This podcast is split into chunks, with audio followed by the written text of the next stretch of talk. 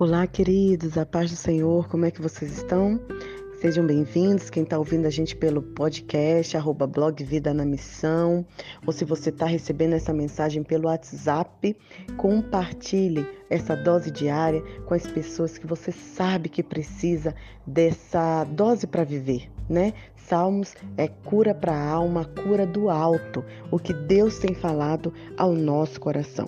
E hoje, o Salmo 128 diz assim: Feliz é quem teme a Deus. A palavra do Senhor nos convida a temer ao Senhor para encontrarmos a felicidade. Feliz a pessoa que teme ao Senhor, que faz o que ele manda. Essa pessoa comerá do fruto do seu trabalho, será feliz e tudo irá correr bem com ele. Na sua casa, a sua mulher será como uma parreira cheia de uvas em volta da sua mesa e os seus filhos serão como rebentos de oliveira. Assim será abençoado todo aquele que teme ao Senhor. Glória a Deus. Você tem temido ao Senhor? Você tem buscado ao Senhor?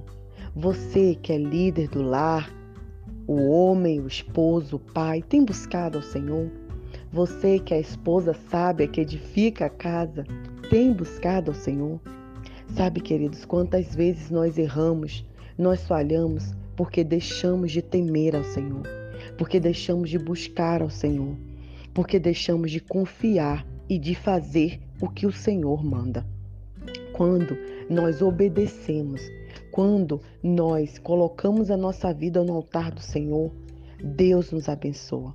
Isso não quer dizer que sempre tudo vai correr bem. O Salmo diz: Ó, tudo vai correr bem. Claro que vai ter dificuldade. Né? É claro que vamos enfrentar lutas, mas vamos ter a certeza que o Senhor está conosco. Quantas vezes erramos porque desobedecemos a palavra do Senhor? Quantas vezes erramos e estamos tristes e infelizes porque infringimos o, os princípios da palavra de Deus? O princípio do descanso, o princípio da família, o princípio do amor, o princípio do respeito. Então, quando a gente desobedece ao Senhor, as coisas não vão bem. Mas quando nós tememos a Cristo, quando nós nos dedicamos a Ele, nós podemos comer tranquilamente o fruto do trabalho. Nós seremos felizes, nós seremos satisfeitos. Não porque vamos ser ricos e porque todos os problemas vão se acabar, mas porque o nosso contentamento está no Senhor. A nossa paz não está em coisas materiais, mas está no Senhor. Eu quero te perguntar: onde você tem colocado a sua paz? Onde você tem colocado o seu temor?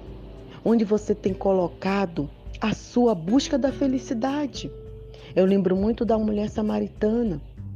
Aquela mulher estava em busca de algo que saciasse a sua sede. E ela buscava relacionamentos, ela já estava no sexto relacionamento. Tem muitas pessoas assim, que ao invés de buscar e temer ao Senhor, está buscando a felicidade em bens materiais, em filhos, em emprego, em carreira. Não é assim?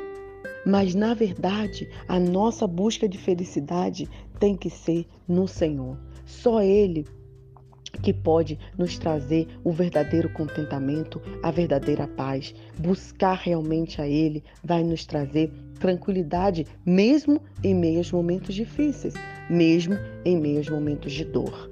Então, creia nessa palavra.